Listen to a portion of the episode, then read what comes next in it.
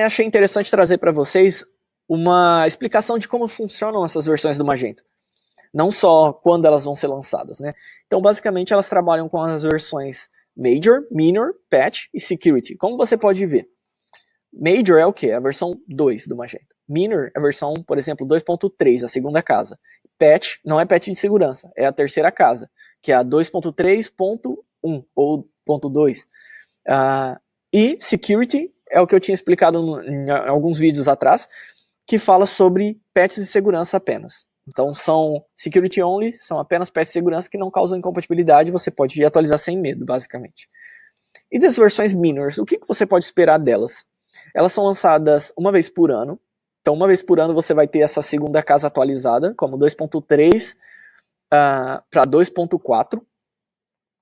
Uh, essas versões elas podem causar incompatibilidade, é muito comum, porque, por exemplo, da 2.3 para 2.4, que vai ser lançado no começo do ano que vem, não vai ter mais o MySQL, vai ter só o Elasticsearch como nativamente, né? Para fazer a gestão do catálogo e busca. Então, muitos lojistas de pequeno porte ainda utilizam MySQL. Eles vão ter que migrar para o Elasticsearch. Se hoje em dia você já usa e usufrui o benefício do Elasticsearch, que vai trazer muita, muito mais segurança, eu totalmente recomendo, você já não vai ter essa incompatibilidade. Bom, também, e só melhorias também, porque vai lançar uma a, a compatibilidade com uma nova versão do Elasticsearch, que é a 7. Então, haverá updates no módulos do core e também de segurança. Você encontrará novidades no painel administrativo, como por exemplo novos campos, uh, novas tabelas, e incluirá melhorias de segurança, como eu já falei, e de performance também. E o que você pode esperar das versões patch? Patch, lembrando de novo, não são patch de segurança, né? São, uh, é uma das casas, como você pode ver na imagem, é a terceira casa, como por exemplo a última casa do 2.3.1.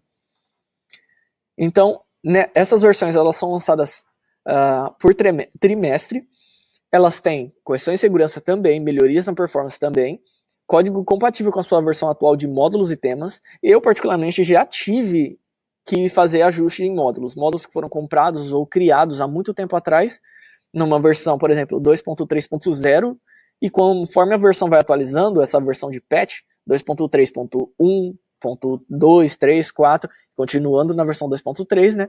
Só que atualizando essa versão de patch, conforme vai tendo isso, às vezes tem que fazer algum ajuste em módulo, principalmente quando o módulo ele tem uh, muita interação com as classes nativas do Magento.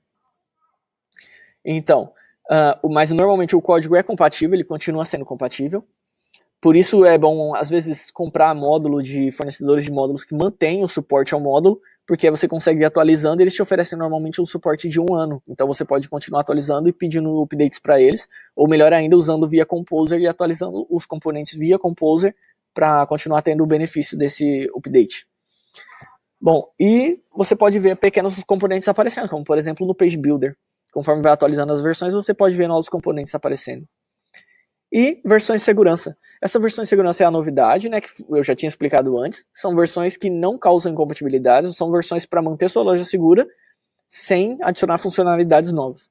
Então você pode atualizar sem medo quando é uma versão security only, que são essas versões P1, P2, uh, e você pode verificar quais são essas últimas versões no Release Notes, ou eu anuncio aqui também.